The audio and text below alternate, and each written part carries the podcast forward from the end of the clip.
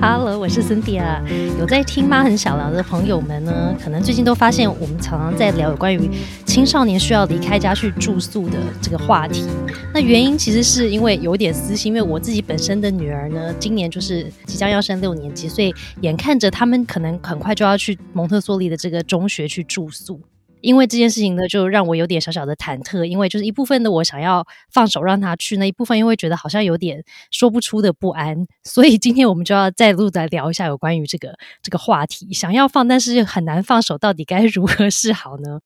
之前我在看一些就是可能蒙特梭利的书籍啊、理论啊，有没有理论说的都是对的？没错，就是在人类发展啊，或者是说在蒙特梭利的对人的观察里面，就发现。在十二岁的小孩呢，他们其实就是要迈入青少年阶段嘛，他们就要准备练习去离开家，然后去过自己的人生。但是呢，妈妈自己要面对这个议题，其实我觉得心理上呢是有点难放手的。然后今天我就非常开心，我找到了一个超级有智慧，然后是非常适合的。蒙特梭利苦主来跟我一起聊，但但是今天这个妈妈苦主的不是一般的妈妈，不是像我这样就是两个小孩的妈，她也是两个小孩的妈。但是除此之外呢，今天的这个苦主马玉红老师，她还是台北市满儿园蒙特梭利团体的创办人，她还是 AMI 国际蒙特梭利协会零到三岁正在培训的培训师，然后他还持有了这个很长要注意听哦，AMI 零到三岁、三到六岁、六到十二岁，还有十二到十八岁 青少年。阶段的前导课程的这个师资的认证，所以它其实就是类似我们在那个 AMI 这个认证界里面就是大满贯的一个概念，就是零到十八岁它都全包了。然后就除了这个之外呢，它除了证书大满贯之外，它其实还有很多实质的教学、跟带班、跟带小朋友、跟陪伴家长的经验。因为他在一九九六年的时候呢，就已经很积极的投身于在零到十二岁的蒙特梭利的教育之中。好喽，所以今天这个非常厉害的这位苦主。到底要跟我来聊什么呢？其实马老师他对这个蒙特梭利理论，就刚我们提到的什么人类发展呐，有没有从零到十八岁，他应该真的已经倒背如流。然后呢，这么多的经验。应该也就整个完全入魂了，所以他今天来跟我聊，我觉得对我来说就是基本上是一个心灵的疗愈。因为我听很多马老师的陪伴的这些家长啊，会跟我讲说，马老师对他们来说就是一个心灵的支柱，超过于一般的老师哦。他们遇到什么各个人生什么家庭事件啊、育儿事情啊，包括什么可能自己职业选择等等的哦，全部都会去找 马老师来咨商，然后他都会给他们非常好的一些建议跟见解，帮助他们找到方向。所以今天我也要请马老师来跟我一起聊有关于我们面对小孩要离开家，但是我们实在是实在很难放开的这件事。所以在我们进入这个内心情感这个部分之前呢，我要先来问一下马老师，从理论面来跟我们分享一下，就是蒙特梭利理论中，他真的是有告诉我们说，小孩在十二岁真的就是适合离开家去住宿的这个年龄吗？呃，我觉得这是一个很有很有意思的问题哦。那确实也非常考验每一个面对青少年阶段的这个成人。那在我正面回答之前，我跟大家分享一个我跟我儿子女儿最近在讨论一本书的故事。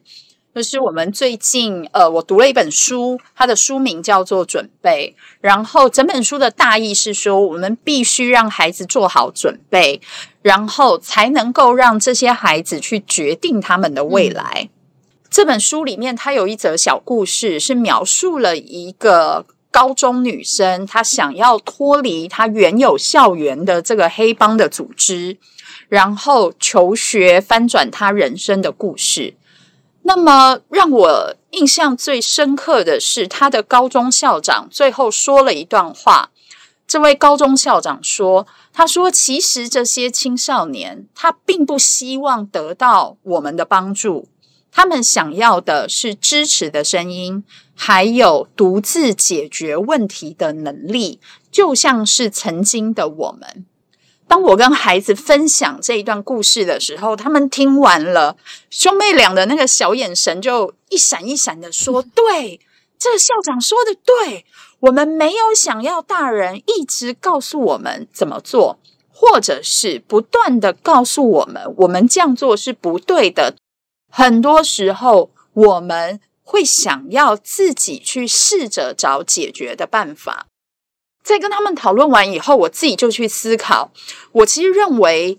独立这件事情是每一个孩子在任何年纪，他都想要透过自己去获得、去掌握的。对十二岁的孩子来说，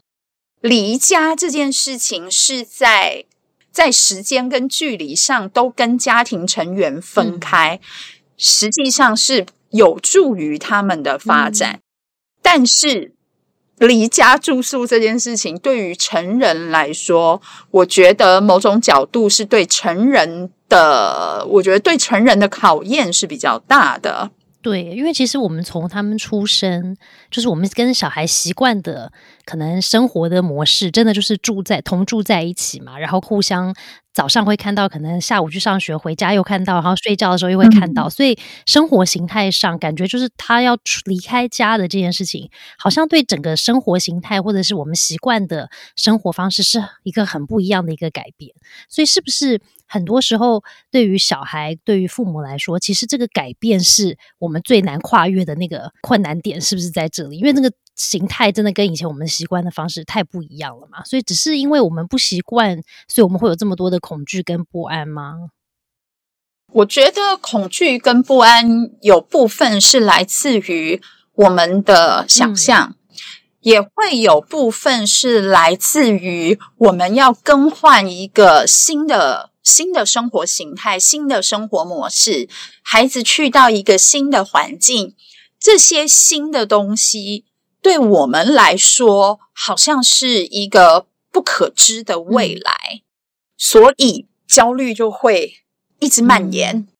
然后好像没有办法去解决。可是实际上，我们并不是第一次跟孩子分开。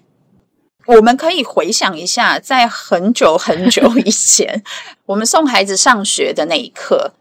或者是托婴中心，或者是幼儿园。我们目送他进校门的那一刻，其实我们心里都知道，为人父母的都知道，一个新的环境，一个新的挑战，也就意味着成长。那差别是，作为父母亲的我们是怎么看待他们迎接这个新的成长，也包含我们对于夫妻关系来说，我觉得也是一次新的成长，因为孩子离家了。我们有越来越多的时间，你看我，我看你，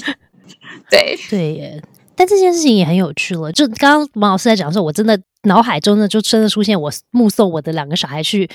幼儿园上学的那一天，然后就会回忆到真的有那种心里有一点点的不安，会想说：哎，不知道他今天上学会发生什么事啊？不知道会不会一直哭，然后很想家怎么办啊？然后一些那种。未知的不安跟恐惧，但是同时，就像你讲的，就是有另外一边的那个声音，有没有？他就会告诉我说：“可是他总有一天要离开我的身边，然后我的家现在已经不适合他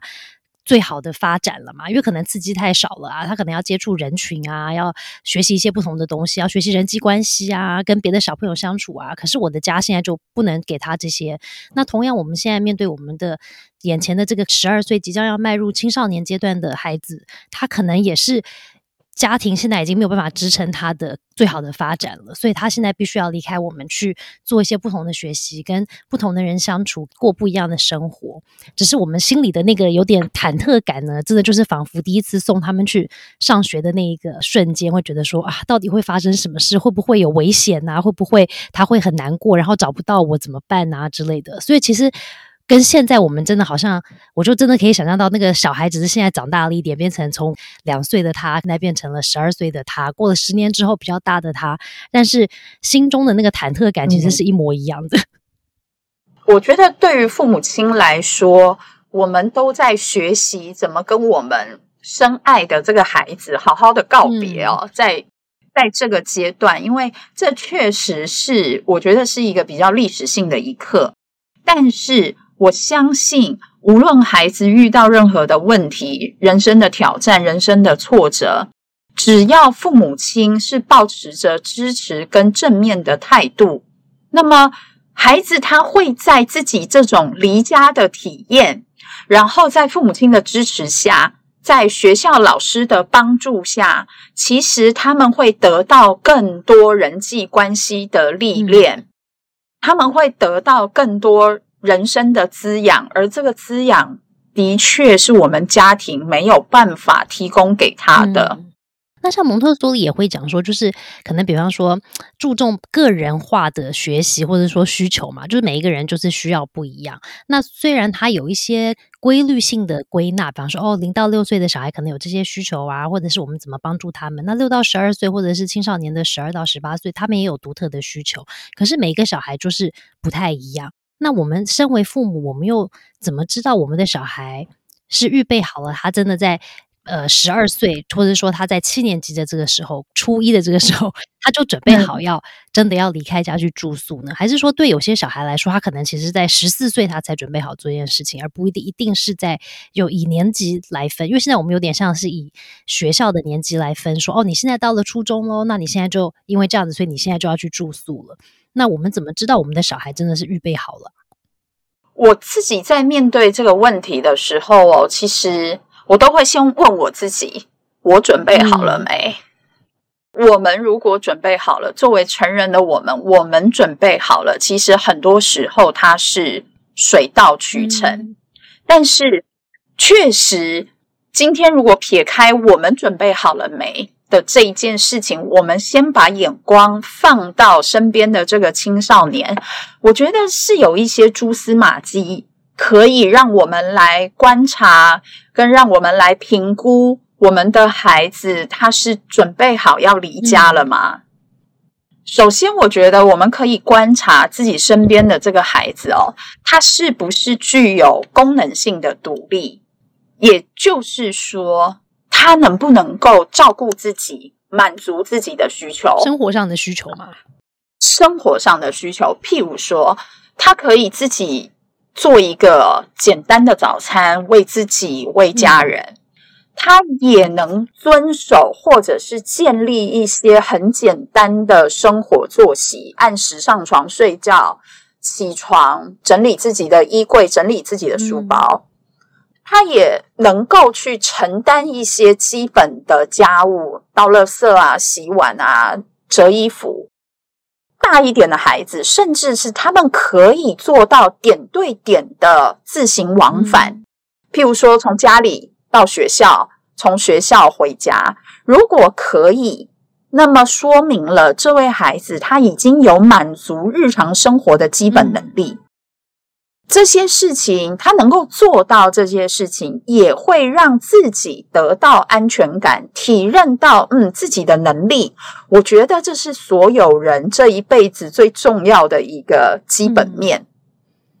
接着，我们就可以再深入的观察我们身边的这个孩子，他是不是有自己的是非道德的判断，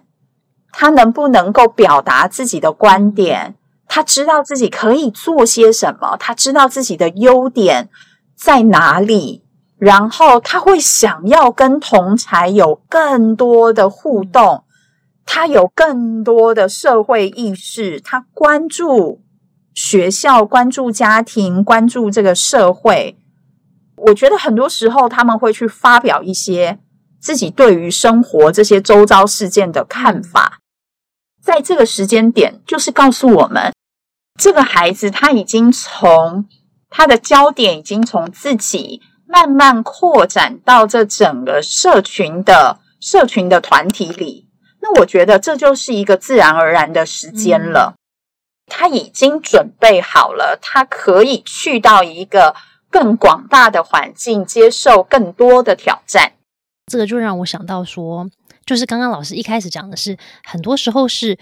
爸爸妈妈要先问我们自己准备好了没有？可是刚刚老师的分享听起来，就是他的这些刚刚你提到的可能生活的机能的能力，或者是说道德观念啦，或者是一些独立的一些能力的养成，听起来他也不是突然就是在他年龄到的时候，他就突然都拥有这些能力了。也，他也其实是要在从很小的时候，可能甚至幼儿园开始，然后慢慢慢慢到小学，帮他建立起了这一些逐渐建立起来的能力。那。意思是说，这些小孩他其实预先要先被我们预备啊，在小一点的时候，对不对？是的，独立这件事情，他真的不是某一个时间点哦，他满二十岁了，所以他就得到了独立，他可以完全决定自己的人生。其实，独立在孩子很小的时候，我们就已经开始这一连串预备的过程。它是一个渐进式的，不同的阶段有不同的任务，但是最终它都需要成人的引导，成人给予他机会。他才能够渐渐的掌握这些技能，因为我们必须要给他机会去做练习，对不对？因为我们这些技能都是要透过很多反复的练习，然后可能还会犯错，然后发现说，哎，这个好像不行，然后调整，才会慢慢建立起这些我们想象中的一些这些刚刚提到的一些技能。是的，是的，所以无论孩子多大，无论孩子现在的年龄在什么阶段，我们都可以尽己所能的帮助他。很重要的一点是，让孩子做他力所能及之事。这很难，我觉得这是一个很好的。有些时候不知道，就应该说，有些时候我们会不知道那个判断点有点难。就我们以为他可能还不行哦，可是其实他做了之后发现说，哎，他好像行。可是如果我们没有自己先让他就是放手，先让他试一下，有没有？先叠一下啦，或者说，诶，先试试看的时候，我们好像就没有机会发现，原来他可以做到我们都以为他不能做到的事。对，我觉得这对成人来说是比较困难的。放手这件事情本来就是比较困难的，但是真正开始做，真正开始做，其实就没有想象中的难。因为我自己认为，父母亲存在的意义，并不是要真的尽所能的去提供物质上的丰裕，而是我们能够在。陪伴孩子有限的时间里面去帮助他们，譬如说，我就举个例子，那么我儿子他们因为毕业生了嘛，然后呢，他们自己要筹办一个毕业餐会，我也不知道他他去哪里，可能在学校翻的食谱还是什么之类的，他那天就跟我说我要做红烧肉，然后呢，挑了那一天正巧是他爸爸每周三都出去打球的时间，就不在家。天知道我厨艺是非常差的，他就自己在厨房忙了一个晚上，然后把红烧肉给端到餐桌上来了。当下我其实很惊讶，我跟他说：“我说天啊，我没有办法想象我自己十二岁的时候可以自己完成这件事情。我觉得，我觉得我做不到。”也谢谢你今天忙了一个晚上，然后让我们享用了一个丰盛的晚餐。我觉得当下他的那个眼睛就闪亮亮的，然后他笑得很，他笑得很腼腆。然后这件事情，他就让我想到说，蒙特梭利博士他说过，孩子的愉悦、孩子的开心，是真正因为他做了符合他年龄可以做的事情，所以。小一点的孩子自己背书包，自己穿外套，帮父母亲拿碗，帮父母亲呃洗水果，这些他们自己做的事情，可以带给他们真正的满足。透过他自己亲身的体验，这也是我们父母亲能做的。我们提供一个家庭环境，让孩子承担家务。做家务这件事情听起来很不值得一提，这件事情却可以帮助他自立自主，获得生活上的独立，而且不用花钱，不用补习。对，而且他是建立起像刚刚老师分享的你儿子煮红烧肉的那个故事啊，感觉他真的就是，感觉就是好像很没有那么。应该说，我们想象中可能不是说一个好像很重大的一个很很严重的事情，可是他自己独立去完成煮这个一道菜的这个过程里面，然后老师在跟他回馈说：“我觉得你我没有办法想象，我十二岁的时候可以做同样的事情，可是你自己独立做到的时候，我相信你儿子那个时候心里的那个满足感跟那个对自己的那种肯定，其实是非常高的。他也会觉得说，真的诶，我自己真的独立做到了。但如果我们常常重复让小孩可以体验这样子的一些。人生体验，在一些我们想象中可能微不足道的一些事，就他可能不是去一个什么全国性的比赛，或者说拿到了一个什么奖状，是他在生活里面的很多小细节里面，都可以慢慢帮他建立起那个感觉，让他觉得说，如果我想要做一件事情，我努力，可能我就可以做到。然后重复几次之后，他就发现说，真的，我真的有比我想象中更多、更多的能力，跟可以去达到一些目标的这个信心。光是这个，我觉得就很宝贵了呀。我觉得这种生活体验哦，是真正可以带给孩子更多的责任感跟价值感。他也知道他是这一个小社群，他是这个家庭的一份子，他可以为这些家庭的成员去贡献自己的力量，无论这个力量是大或小。那么，慢慢的，随着慢慢的随着他成长，当他的能力越来越好，他的知识越来越多，那么他也可以去贡献自己的所学给这个社会。我觉得他就会是一个很正面的循环。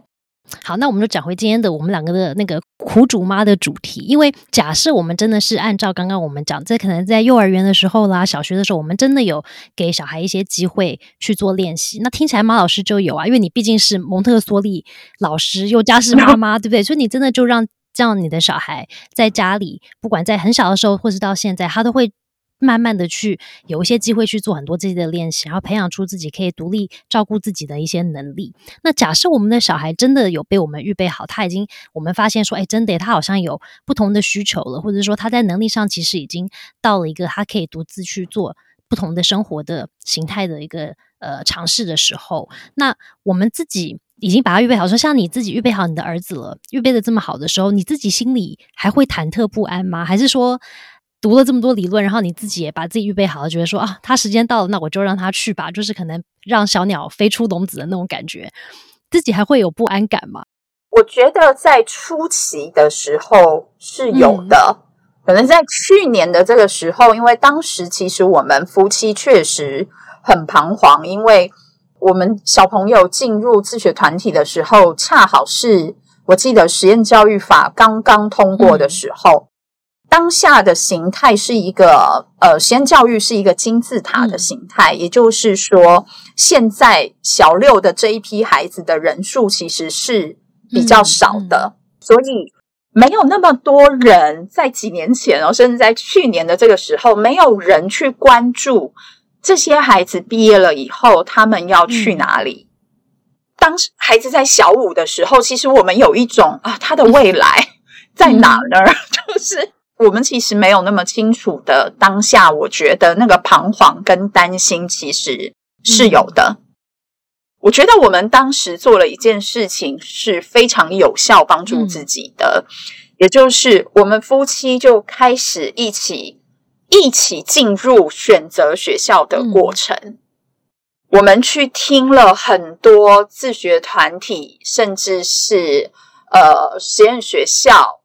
的说明会，然后我们两个做了很多很多的讨论，在我们跟孩子公告之前，是我们两个做了很多的讨论。因为孩子十二岁离家住宿这件事情，对我们来说不是孩子的事，也不是我们夫妻的事，是我们整个家庭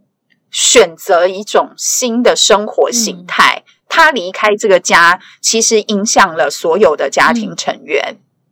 所以，当我们夫妻掌握的讯息越多，在过程里面，我们对于孩子的期待，我们对于学校的期待越来越清楚，我们的焦虑跟担心就开始放下了。所以到现在，我其实非常的愉快跟期待学校的开学。你已经整个准备好了吗？我准备好了，完全。那你会担心，就是可能因为现在，比方说，毕竟你的儿子还住在家里，所以，比方说他每天下课的时候啦，你可以很及时的看到他那天的状况。因为我觉得小孩其实是很。很直接的，就是比方说，他今天在学校可能遇到了一些让他不开心的事啦，或者是说让他觉得不是很舒服的事。他们其实一回来的时候，你从他的脸上就很快就可以察觉到，诶，今天好像哪里不太对劲。那你就可以比较快的去及时处理嘛，对不对？可是当他如果今天去住宿的时候，我们就少了这一段，就是直接面对小孩，可以发现说，哦，你现在需要帮忙了，或者是说你现在可能需要聊一聊了，可能需要呃一些安抚了。可是到住宿的时候，他就少了我这一段了耶。那你觉得你对于这件事情来说，会觉得有点焦虑吗？我其实反而是蛮开心看到这样的一个看到这样的一个状态，因为我自己回想我青少年的时候，其实我们从那个时候开始，慢慢有了一些独特的秘密。这个秘密它不见得是会跟父母亲分享的。他可能会跟学校的同才，他可能会跟学校的老师，但不见得会跟父母亲。所以很有趣的是，前天吧，前天我儿子在晚上上床的时候，他就很意味深长的问了我一件事情。他说：“妈妈，我很想知道，我们该如何去接受自己的失败，如何去接受自己的挫折。”我说：“你，你为什么会这样问我？”他说：“我很好奇。”如果我喜欢一个人，那个人不喜欢我的时候，我怎么接受这件事情？哇，我觉得我跟他说：“你这个，你这个问题真的是考倒我了。”然后我觉得你问的这个问题很有意思。然后我先生后来跟我孩子分享了一段话，我觉得是很棒的。他跟孩子说。你现在问的这个问题，就跟我们在尝试新的东西一样了。如果爸爸妈妈告诉你说这个东西不好吃，你就真的不吃了吗？这个东西不应该做，你就真的不会去做吗？很多事情是需要你自己亲身去体验，但你只要知道，在你有需要，是在你有需要的时候，你可以回头过来寻求我们的建议。前提是你有需要的时候，所以这个其实，在某一部分是安慰到了我。我觉得礼拜五、礼拜六、礼拜天，孩子回家的时候，我相信他这一周，他可能非常刺激，可能有非常挑战的事情，有非常好玩的事情，也有很挫折的事情。但是，基于我们过去十二年长时间养成的默契。我觉得那个时候的分享会更有意思，所以我并不担心他这个周间所发生的事情我们无法掌握。这也讲到刚刚你讲到的那个很重要的点，就是为什么你跟你先生现在对于十二岁的儿子要离开家之间的那些焦虑，其实降低了很多。因为其实你们在选择学校的时候，是不是寻找到让你们觉得可以去比较注重在小孩他可能呃心理上的一些一些支持或是陪伴的这一块的？是你们在找学校的时候会觉得注重的点吗？嗯，对，其实我觉得这是一个很核心的问题哦。就是当时我们在选择学校的过程里面，其实我们是做了一个三角形的评估。这个三角形的评估是我们分别针对我们自己夫妻的状况、我们夫妻的感情，然后。我们所选择的这个学校的状况，以及我们孩子目前的状态，来做了一个评估。当我们发现这三个角色，我们夫妻、孩子自己跟学校的成人，我们三个角色都有意愿，而且能够给予孩子支持的时候，我觉得就是太棒了。所以，对我们来说，学校是非常重要的。它不见得很完美，因为实际上我们选择的这个学校，它非常年轻，它甚至可以说目前还是一无所有，学生可能也还没有还没有真正进去跟老师互动，他可能非常年轻。但是我觉得，在我们经历了这么长期听说明会跟老师接触，在这个过程里面，我们相信这个地方能够给予孩子支持。所以，我们评估学校这件事情是必然的。当你开始进入评估学校的过程，你的焦虑跟你的担心就会慢慢放下。是不是有时候我们也要自己去理解一下，到底我们担心跟焦虑的点在哪里？就可能我以为我只是。担心焦虑，我可能晚上回家看不到小孩，然后会觉得说，诶，他不知道发生什么事，或是怎么样的焦虑。可是其实更深层的，可能是一种觉得，诶，这个学校是不是可能其实没有办法给予我的小孩很好的支持跟陪伴？就我其实是对学校不安心，而不是对我的小孩不安心。所以，我们是不是也是要花一些时间去厘清一下自己的各种一些内在的一些情绪，它到底来自哪里？对，我觉得这是一个很核心的问题，可以说是灵魂拷问。我们需要真正好好的问自己：我们准备好了吗？这也是一个回顾夫妻关系的一个很好的时刻。我们夫妻双方准备好了吗？所以有些时候不只是妈妈没有准备好，或是爸爸没有准备好，而是这对夫妻本身两个人的关系是不是准备好了吗？我这我真的从没这个。没有从这个面上去思考过小孩出去住宿的事。就我有想过说，哦，可能是爸爸没准备好，可能是妈妈没准备好，可能各自有各自的原因。可是我还真的没有从这个夫妻这对夫妻他们的关系是不是准备好了妈的角度去看。我自己个人觉得这是一个很，我觉得这是一个很重要的、很重要的议题，因为。孩子离家这件事情哦，其实我们应该把它想象成这是我们家庭共同的决定。嗯，对我自己个人而言，其实家庭跟婚姻，它是它都是一个支持系统。嗯，它会在我很焦虑、很彷徨的时候来帮助我。它不是我一个人去面对的问题。嗯，从另外一个角度看，尤其是现在在台湾的整个家庭的结构里面。大部分可能有三分之二都是独生子女，嗯，那也就意味着，当孩子离家的时候，我们有更多空闲的时间。那这个空闲的时间该怎么办呢？大眼瞪小眼的时间变多了，是吗？对，所以我们应该从另外一个角度去看，就是嗯，接下来这三年甚至是六年，我们有更多的时间，好好的去。照顾自己，照顾伴侣，好好的做自己。对我而言，我觉得夫妻准备好了没，还蛮重要的。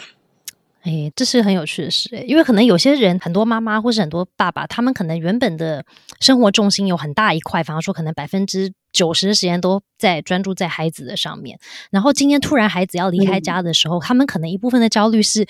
觉得说一种好像迷失的彷徨，觉得说，哎，那现在我的人生重心或者生活重心到底是什么呢？那我的人生现在到底是要干嘛？所以有一部分的焦虑可能是来自于这个，就是自己人生的彷徨，而不是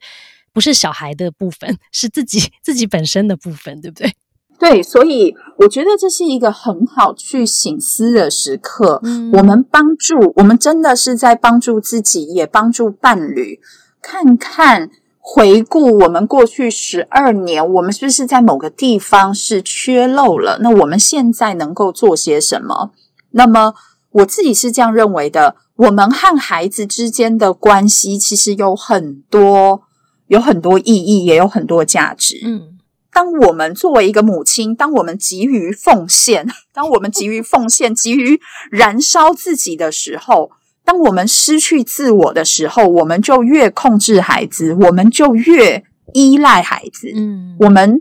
我们在情绪上是由是借由孩子来满足自己。嗯嗯，我们希望孩子活成我们想象中的那个样子。嗯，其实当我们有这些念头的时候，其实是在告诉我们自己，我们自己内心的某一块是不满足的。嗯。对，所以如果我们有这样的念头，这是我们去醒思、去回顾自己很好的一个时间点。我们需要意识到自己需要慢慢的放手，需要帮助孩子独立。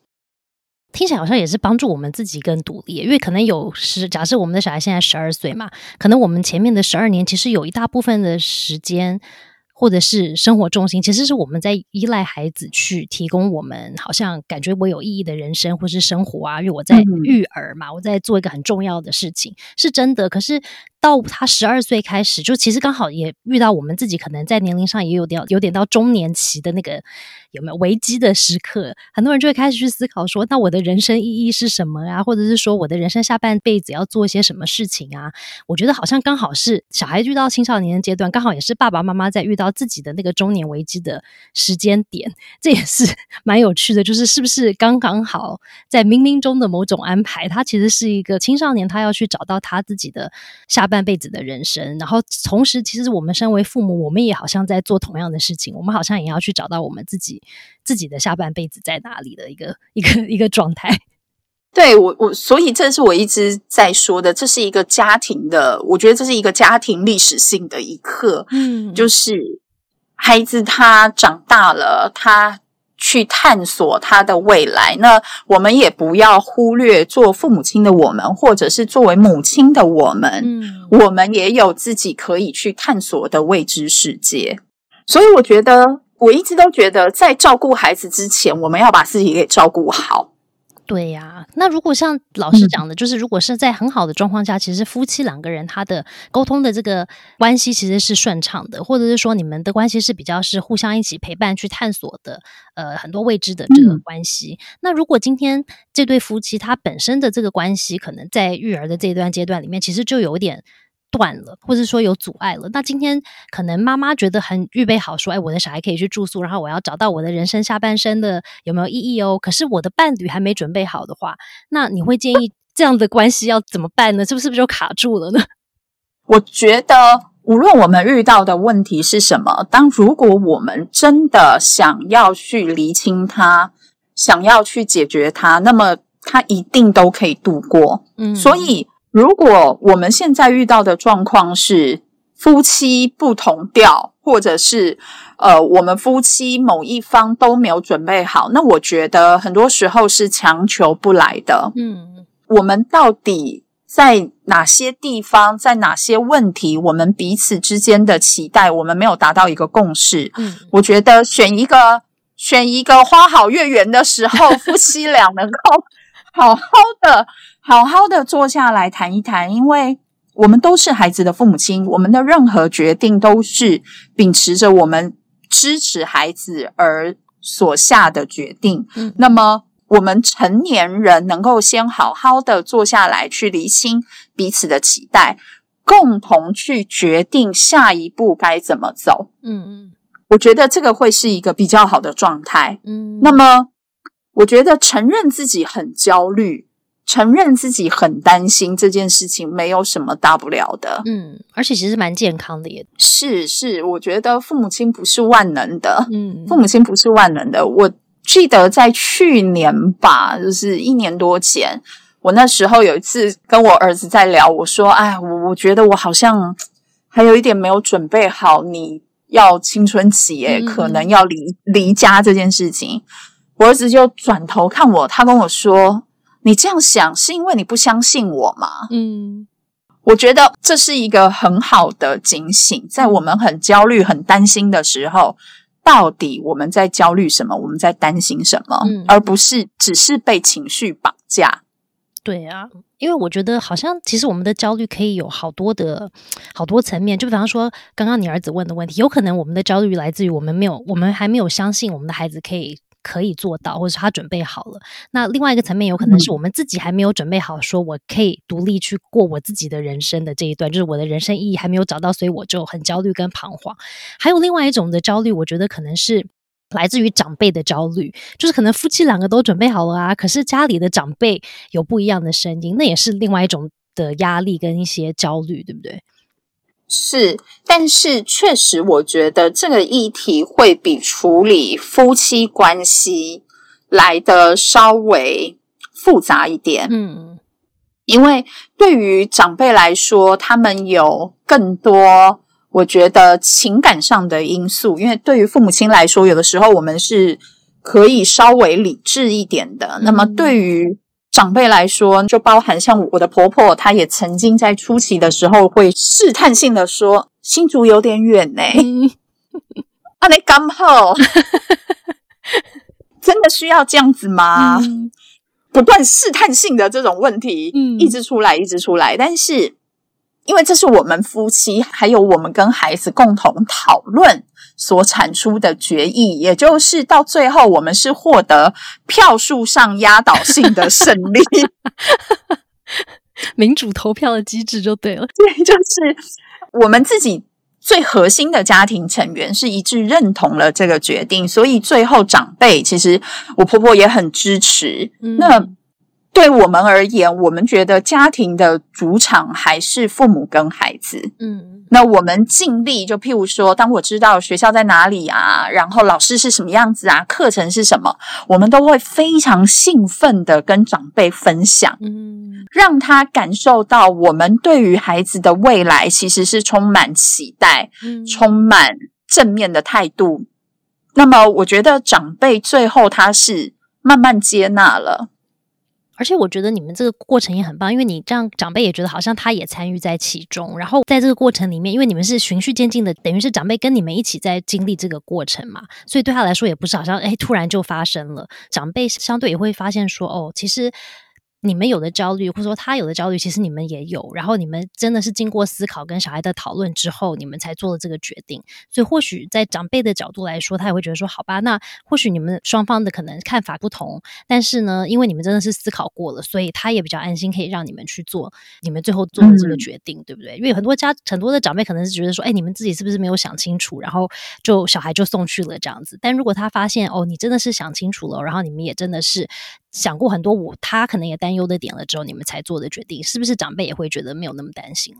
对，我觉得长辈不担心，还有另外很重要的一点是，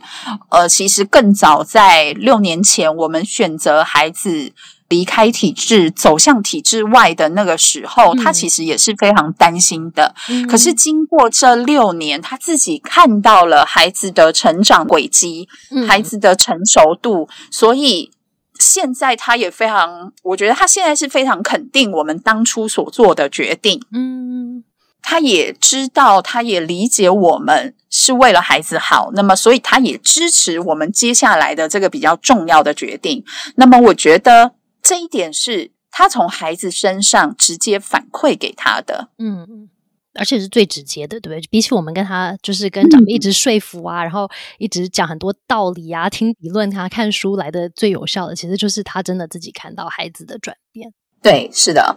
那可是我觉得家长还有另外一个焦虑，就是我自己也常常会听到，或者说有时候我自己夜深人静的时候也会担心的，就是如果小孩在比较小的时候离开我们的身边，就我们相处的时间就变少了啊，那我们会不会就一把他送出门了之后呢，我们的感情就变淡了？因为毕竟我们以前就是可能很密切的相处嘛。但是如果我今天送他去住宿，一个礼拜有七天，可能五天他都不在家，我只能在礼拜五晚上啊、礼拜六、礼拜天，就是比较短的时间跟小朋友的相处。如果是这样的话，我们的感情会不会因为这样子就受到影响跟变淡了呢？你会担心这件事吗？我自己觉得小别胜新婚是真的，是不是？是真的哈，就跟夫妻关系一样嘛，哈。对对对，因为我刚从国外回来，所以我真觉得，嗯，这个方式其实是蛮好的。我觉得不用过度去放大，不用过度去放大这个议题哦。这是这是一个很好的时间点，在。协助孩子，还有协助我们自己情感独立。嗯，对。那我们要找到一些新的方式，因为我们选择了一个崭新的生活模式。嗯，一个重要的成员，他再也不是周一到周日一天二十四小时跟我们在一起。我们所有人都选择了一种新的模式。嗯，那我觉得这是一个关键的时间点，或许我们可以创造一些新的仪式。嗯。来维护、来滋养我们彼此的感情。譬如说，像我们最近就在跟我先生讨论说，周五跟周六孩子回台北，他到底要住哪？因为 现在是很习惯去去奶奶家过周末。嗯。所以，我们就在讨论，我们也在跟孩子讨论说，嗯，那么你去住校，然后当你回来的时候，我们该怎么，我们该怎么共度我们的周末？是不是我们周末都要在一起？然后我们能够有一个比较所有家庭成员都到齐的晚餐时刻？我们最近正在讨论接下来的家庭的生活形态。嗯，所以我觉得，如果我们能共同创造一个新的仪式。这个对孩子跟对我们来说是很重要的。对，而且我觉得它也是一个预备的过程。就是我可以听到马老师，你们从选学校啊，然后你们跟小孩一起经历聊天，或者是说去分享，说到底是不是准备好要离开家去住宿这件事情。这个过程里面，其实我觉得可以听到你们不管是夫妻或者是亲子之间，其实都有很多很多的。讨论，然后你们都会一起努力去建立新的生活形态，因为毕竟生活就一直在转变嘛，然后可能就会有很多不同的事情发生，然后诶，原本的生活方式就不一样了，那我们现在就要迎接新的生活方式，所以我觉得从这个角度去看，真的是换一个思考模式去看，说哦，现在只是我们家庭还是一样的，只是我们的生活模式跟以前不同了。那我们还是可以跟以前一样，就是你的核心价值还是没有变，你们还是要维护你们互相的关系啦，或者是有很多一些你们自己共享的时间跟空间。但是因为现在变了，所以你们就要创造一些新的方式去维护你们原本的这个家庭的这些核心的这些价值。方式不同，但是核心价值还是没有变啊，对不对？所以感情还是一样，还是没有变，因为你们还是用同样的方式在努力在维护你们之间的感情。心里面其实一直觉得，我们的经验不能成为孩子的阻碍，就是对于孩子来说，他需要自己去体验，这个体验才能成为他日后的经验。嗯，我们能做的就是支持他的体验。对呀，那你的儿子他？毕竟他是要真的是要体验一个他人生从来没经过的事，对不对？真的要离开家比较长的时间。虽然他已经前面都被你预备了哦，然后他听起来也是一个有自己独立的一些思考的一些想法的一个小朋友。然后他也知道说哦，时间差不多到，然后你们也一起做了决定要去选择要住宿的一个学校。那但是在以孩子的这个层面，就是当孩子他要跨出这一步，我觉得小孩也会担心，他也会。为了这个未知，不知道会发生什么事情，会有一些担忧啊。那你儿子会有担忧吗？就是随着这个时间越来越近了，他会有一些些的呃一些焦虑，是你需要陪伴他跟支持他度过的吗？我觉得他的焦虑比我们夫妻俩来的严重一点。那他的焦虑点在哪呢？他们会不停的倒数说：“哈，我剩最后几个月。”我觉得他呃，他的焦虑其实来自于两个。第一个当然是我们选择的这个学校的形态，它是中英文并重。嗯，他是一个在纯中文环境长大的孩子，所以当他知道他要面对到的学校形态是这样的时候，其实他一开始这个是他的点。嗯，他会觉得说啊，我这样的语言程度可以吗？可以跟人交流吗？嗯，那么但是我觉得他过去在蒙特梭利学校所积累的这种学习的经验跟态度，是支持他自己。他知道说，虽然我不擅长，但是我可以。嗯，我只是需要更多的时间来帮助我自己熟练这门语言。嗯，所以关于语言的这个挑战吧，我觉得是他自己跨过去的。嗯。但他很焦虑的是离家住宿这件事。对，那他他的焦虑是就是只是身体上的离家这件事呢，还是说他的？因为他听起来也是有一些自己照顾自己、独立生活的一些能力啊，对不对？他也会自己煮菜啊，他也可以照料自己的生活起居啊。那他对他来说，他离开家的焦虑点在哪里？我觉得有一部分是来自于未知的想象，嗯，就他没有长时就这么长的长时间跟我们，譬如说分开啊等等，这个是来来自于他自己未知的想象。我觉得人就是比较比较容易自己吓自己，在这一点上面，那我觉得他是他其实是很勇敢的。在当初我们选择学校的这个过程，我们是邀请他参与了，所以他在参与学校说明会之前，他就已经知道这所学校的形态。嗯，所以他一开始心里面是很犹豫，说真的要去吗？呃，我有没有其他选择呢？我觉得参与择校的过程对他来说是一个。很重要的时刻，嗯，当他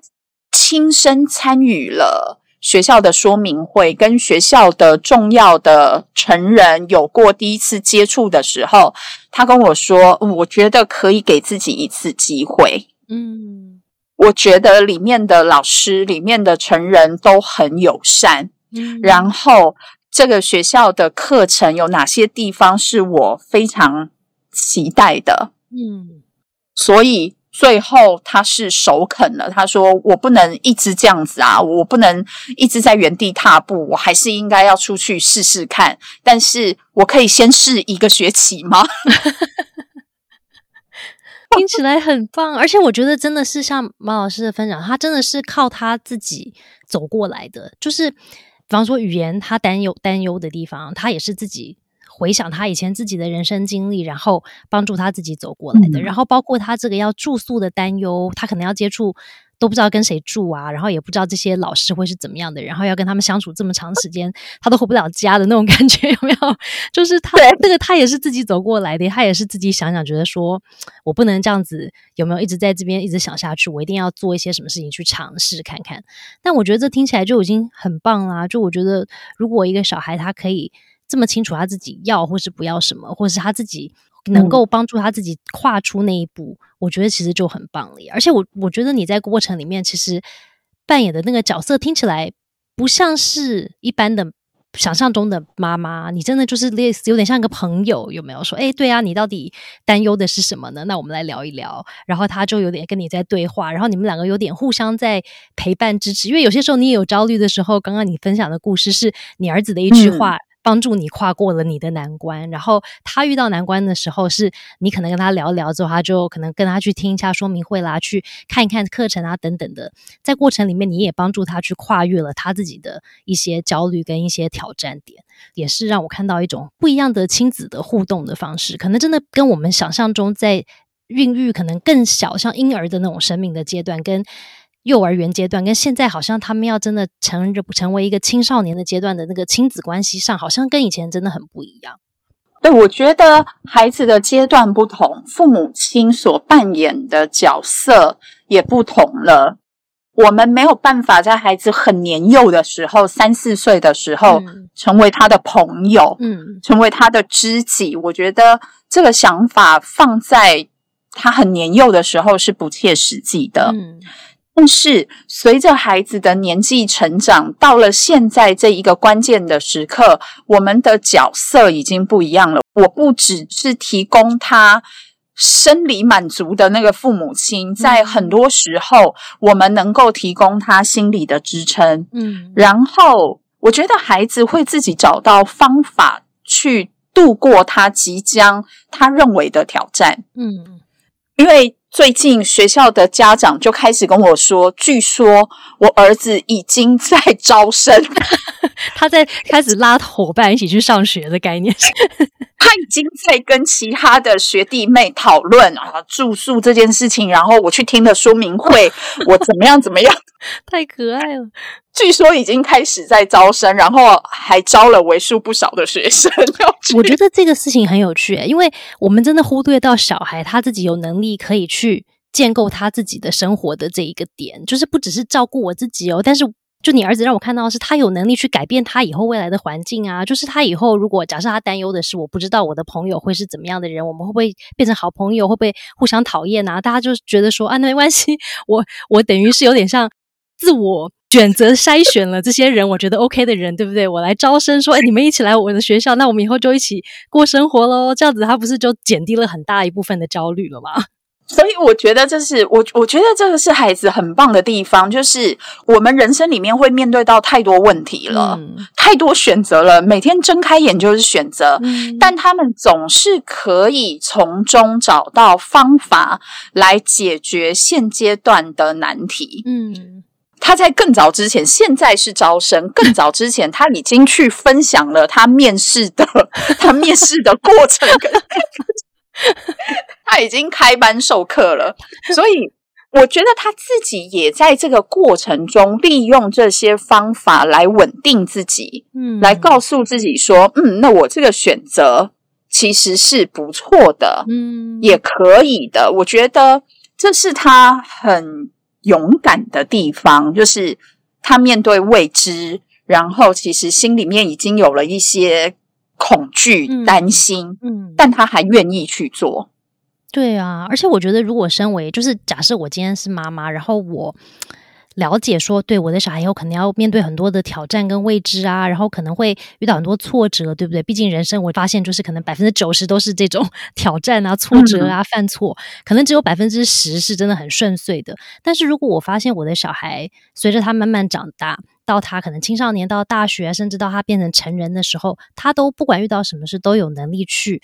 帮助自己去处理这些各种的议题的时候，我觉得我们相对就可以安心了嘛，因为我们总不可能一直陪伴我们的小孩到他四十岁、五十岁、六十岁，我还这样一路陪着他，总有一天我们要离开的。所以如果我离开前，我还发现说，天哪，我还要担心我的小孩什么天冷要不要穿外套啦，然后他可不可以自己煮饭给自己吃啊？他能不能照料自己的生活？早上会不会闹闹钟没有闹没有去上班呐？那我觉得我应该离开那天，我都应该 都眼睛都 不敢闭起来了。但是我觉得听马老师的分享，让我觉得，如果我们在不同的阶段都发现我们的小孩有能力可以去处理自己的人生，跟做不同的决定，就算遇到害怕的事情，他还愿意去去试试看。不一定说他一定可以克服，可是他愿意试试看呐。然后他会留一些后路给自己，说好，我先试试看。但是如果不行，反正我试一个学期再说嘛，对不对？先试了，然后不行，那就我之后再看看。光是这样，身为妈妈，我就觉得真的安心很多了。这个过程里面，父母亲的相信是很重要的，因为只有相信孩子，能够帮助他们更成熟，能够帮助他们支持自己。只有相信他们，我觉得这个相信要深深的根植在我们自己的心里面，我们才能够对孩子提供最好的帮助，我们才能够在适合的时段把手放开，然后看着他，看着他那个 越来越高的个头，看着他越来越强壮的背影，然后一步一步离我们越来越远。我觉得只有相信。我们才能够给予他最好的祝福。嗯，而且我觉得从今天马老师的分享里面，让我真的会思考到的是，对我们要能够放手去让孩子过他的人生的前提，其实是我们要有能力去好好过我们自己的人生。因为当我的人生是完全没有目标，然后就是有没有很很漂浮在大海之中的状态的时候，我当然放不了我的手去让我的孩子去过人生，因为我也会担心。但是如果当我今天要面对，我要放手让孩子去过生活的时候，其实我更要回到我自己去思考，我自己的人生到底是不是是不是有一个 anchor，是不是有一个目标跟方向。嗯，然后相对我也比较容易可以去去坦然的过我自己的生活，没有小孩的生活。因为我觉得很多家长没有办法让小孩离开身边，不管在任何年龄，部分是觉得说天哪，那我的人生怎么办呢？那我要做什么呢？所以我今天这个跟马老师。咨商，我觉得你比较像在跟我咨商，咨商号之后让我真的觉得说，哦，真的，我们能够做的是预备，从很小的时候，我们先预备好我们的小孩去可以独立自主的一个人生生活。然后呢，随着他的年龄变大的时候，我们要慢慢的可以放手，但是同时我们还要维护好我们自己的夫妻的关系，跟我们自己的跟自己的人生的关系，在过程里面，我们才有办法去让孩子过他的人生，我们自己也要过我们自己能够很精彩的人生。哦，谢谢马老师，今天让我真的超级疗愈我心，所以希望今天的这个聊天的过程也帮助了很多的爸爸妈妈。不管你是在小孩准备十二岁，像我跟马老师，小孩准备十二岁要去住宿也好，或者是你的小孩可能现在已经刚好要准备结婚生子，真的要搬出家里去离开家也好，在人生某一个阶段，你的小孩总要离开家的嘛。在面对小孩离开家的这个事情上面呢，我们在任何年龄可能都会有点小小的焦虑跟不安。透过今天的聊天，排除年龄的部分，在任何年龄，我们都今天谈的这些议题都是 都是有用的，也值得我们去好好思考的。所以非常感谢马老师，谢谢谢谢大家，谢谢马老师。那马很小聊就下次见喽。